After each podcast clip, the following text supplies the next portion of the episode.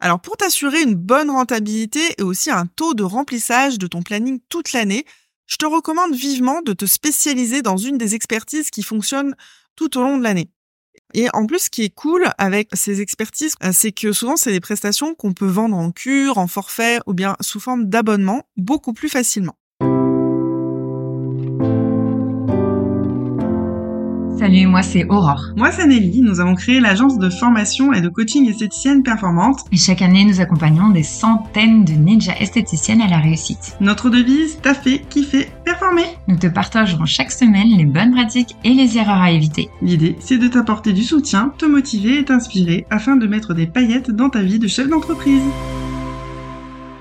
Bonjour et bienvenue dans cet épisode du podcast Esthéticienne Performante. Aujourd'hui, on va parler de comment avoir une activité régulière toute l'année et donc un planning qui est rempli correctement toute l'année. Alors, avant de commencer, si ce podcast te plaît et que tu as envie de nous soutenir afin qu'on continue à te donner des conseils et de l'énergie, pense bien à le faire connaître à toutes tes amies esthéticiennes lorsque tu échanges avec elles, que ce soit sur les réseaux sociaux ou bien lors de tes formations pratiques ou alors quand tu te déplaces sur des événements professionnels. On te remercie d'avance. Alors, certaines en rêvent, certaines ont atteint ce saint graal, celui du planning rempli correctement, pardon, celui du planning rempli correctement toute l'année, peu importe la saison. Alors, quelles sont les actions essentielles à mener afin d'y arriver? Premièrement, ça va être de choisir un concept avec des expertises qui fonctionnent toute l'année. Certaines prestations, comme les épilations, le vernis semi-permanent et par exemple les soins des pieds, ont carrément plus de succès au printemps et en été plutôt qu'en saison froide, alors que d'autres, comme les soins du visage, les massages ou la minceur, peuvent être réalisés tout au long de l'année. Alors pour t'assurer une bonne rentabilité et aussi un taux de remplissage de ton planning toute l'année, je te recommande vivement de te spécialiser dans une des expertises qui fonctionnent tout au long de l'année. Là, j'en ai cité quelques-unes, mais en réalité, il existe des tonnes de spécialisations en esthétique.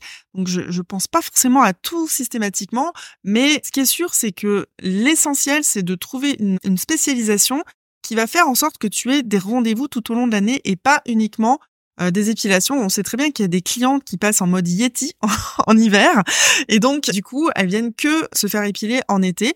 Et donc, du coup, ça fait, ça crée des plannings qui sont euh, en dents de scie. Donc, euh, pour éviter ça, vraiment choisis une prestation qui va euh, qui va te faire plaisir, bien entendu, qui que tu aimes, euh, que tu as envie de développer et qui va t'assurer une bonne rentabilité également et vraiment du travail sur toute l'année. Donc ça, c'est une première chose. Et en plus, ce qui est cool avec ces expertises qu'on peut travailler tout au long de l'année, c'est que souvent, c'est des prestations qu'on peut vendre en cure, en forfait ou bien sous forme d'abonnement beaucoup plus facilement. Deuxièmement, Deuxième technique de ninja pour pouvoir remplir ton, ton agenda beaucoup plus, euh, enfin, de manière lissée tout au long de l'année, ça va être de prévoir ton plan marketing à l'avance. Ça, je crois qu'on rebat les oreilles de tout le monde systématiquement en permanence avec ça, mais c'est tellement vrai. Alors, l'idée, c'est de créer des mises en avant spéciales à chaque saison des prestations adaptées aux besoins particuliers de la période de l'année. Donc là, c'est comme si je me contredisais un petit peu avec ce que j'ai dit juste avant, mais en fait, c'est pas parce que tu as une spécialisation euh, qui va te permettre d'avoir des rendez-vous tout au long de l'année que ça t'empêche de faire les autres prestations. C'est hyper euh, complémentaire et surtout, bien sûr, il faut s'adapter aux envies et aux besoins des clientes en fonction des saisons. ça, ça reste quand même une règle d'or, une règle de base. Un bon plan marketing commence à se construire à peu près un an à l'avance, donc euh, pour avoir les grandes lignes et grandes idées, et ça se peaufine à peu près trois mois avant le début des offres, pour affiner les offres en fonction des propositions saisonnières de tes fournisseurs. Clairement, tu ne dois absolument pas laisser de place au hasard. Ou alors lancer des offres en dernière minute quand tu te rends compte que ton planning est moins rempli. En général, dans ces cas-là, c'est déjà trop tard pour relancer la machine parce que ça, la communication, ça peut prendre plusieurs jours, voire plusieurs semaines avant de remplir le planning. Donc, plan marketing, on y va à fond. Troisième étape, troisième technique de ninja, ça va être, bah, ça va de pair avec le plan marketing. En fait, c'est le plan de communication parce que ça s'anticipe également. Donc tout ce qui touche au SMS, au mail, les affiches d'offres que tu vas mettre à l'intérieur de ton institut, les mises en avant de produits, informer tes clientes en cabine, ça ne se fait absolument pas à la dernière minute. Au contraire, tout ça s'anticipe plusieurs mois, voire plusieurs semaines en avance. Autre élément hyper important, et je ne le répéterai jamais, jamais assez, c'est essentiel de maintenir une activité constante sur les réseaux sociaux, Ma phrase fétiche, c'est fréquence, constance, discipline sur les réseaux sociaux pour partager des conseils de beauté en, adéquation avec ta spécialité, ton expertise, des avant-après, des offres exclusives, etc.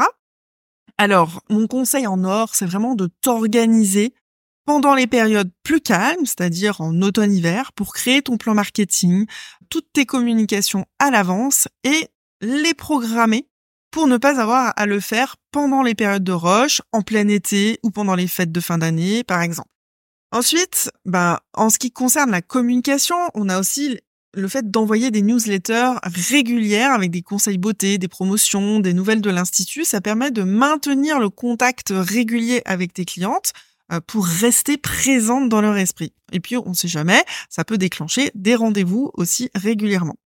Mon troisième euh, conseil sur la communication, c'est si tu en as les moyens et surtout si tu as des expertises que tu vends sous forme de cure ou de forfait, ça peut être vraiment très intéressant d'investir dans des tunnels de vente et de la publicité en ligne ciblée pour atteindre des nouveaux publics intéressés par tes expertises.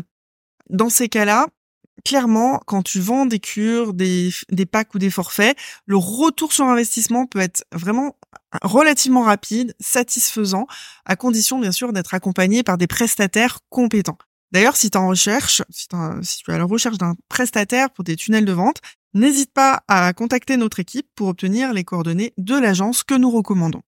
Quatrième technique de ninja, pour remplir ton agenda tout au long de l'année. Et ça, c'est une des spécialités qu'on apprend à nos académiciennes vraiment dans notre académie. Aurore a été vraiment spécialement formée pour ça. Donc, c'est de mettre en place un programme de relations clients. À quoi ça va servir en fait un programme de relations clients? C'est des actions que tu vas mener tous les mois, des actions de prospection, des actions pour relancer des clientes qui ne sont pas venues depuis longtemps, mettre en place un programme de fidélisation spécial pour tes meilleures clientes, faire en sorte de segmenter tes invitations ou tes offres en fonction de la typologie de tes clientes et de leurs habitudes de consommation. Tout ça, ça s'apprend et ça ne se fait pas comme ça de façon magique.